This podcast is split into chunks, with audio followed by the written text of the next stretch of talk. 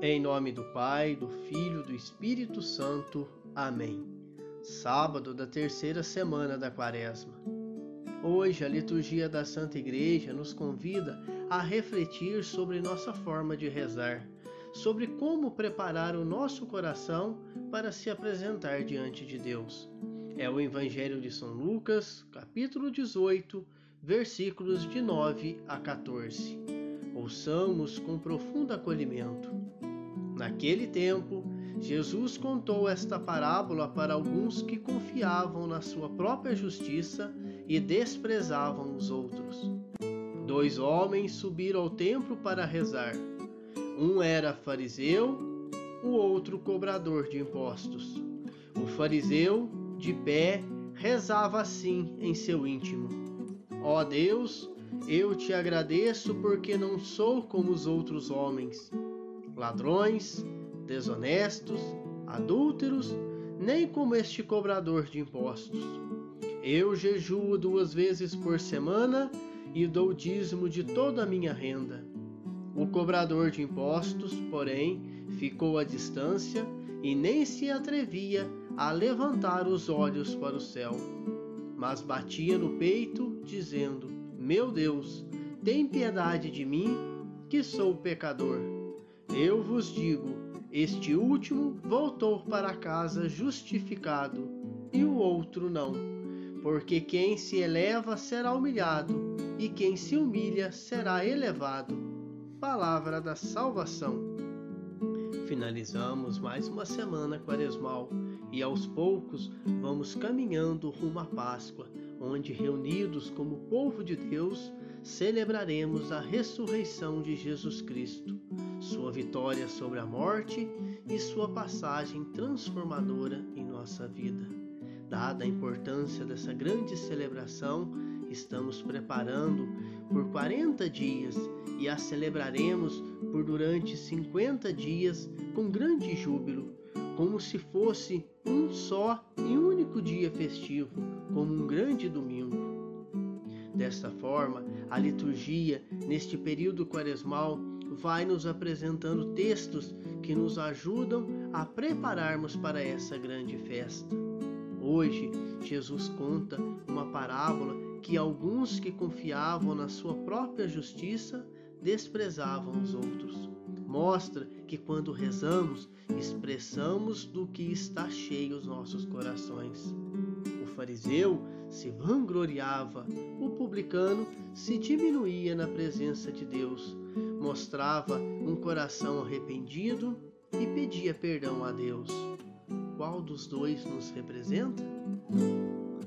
O fariseu cumpre à risca seus deveres religiosos, segue todas as 613 leis judaicas, mas sem amor, sem compaixão, não cumpriam os mandamentos apresentados por Jesus na liturgia de ontem. Ele reza, jejua duas vezes por semana e paga com invejável pontualidade o dízimo de toda a sua renda. Apesar de obedecer às normas habituais de piedade, falta a esse fariseu orgulhoso as virtudes principais para agradar a Deus: a fé, a caridade, a humildade e a compaixão. Sem estes pilares, toda a nossa vida de oração é vã não produz frutos, não tem base sólida, portanto, não se sustenta. O fariseu, em sua autossuficiência, não necessita de Deus. O publicano reconhece seus limites e a necessidade do amor de Deus. Jesus nos pede a seguirmos a atitude desse cobrador de impostos. Eu vos digo: esse voltou para casa justificado. Quando Jesus nos pede para seguir a atitude desse cobrador, ele está pedindo para que nós apresentemos a Deus as nossas orações segundo esse cobrador apresentou. Humilde, de longe, que sem acusar a ninguém, sequer levantar os olhos ao céu, saiu de sua oração mais justo e agradável a Deus. Não são nossas palavras bonitas, nem as orações longas que agradam a Deus. O nosso espírito contrito, humilhado por causa de nossos pecados e o reconhecimento da nossa miséria é que nos farão alcançar a misericórdia de Deus. Às vezes, não precisamos nem dizer alguma coisa, porém, o nosso pensamento sugere o que passa no nosso coração. E o Senhor, que nos sonda, sabe que estamos nos elevando ou nos humilhando. Mesmo quando não digamos nada, o Senhor conhece tudo. Portanto, não nos adiantará fugir ou tentar esconder. Será que nós estamos voltando para casa justificados? Como tem sido feito o exame de consciência diante do Senhor? Diante de Deus, apresentamos nossos anseios e transgressões ou apresentamos a vida do irmão? Pensamos nisso, meu irmão e minha irmã.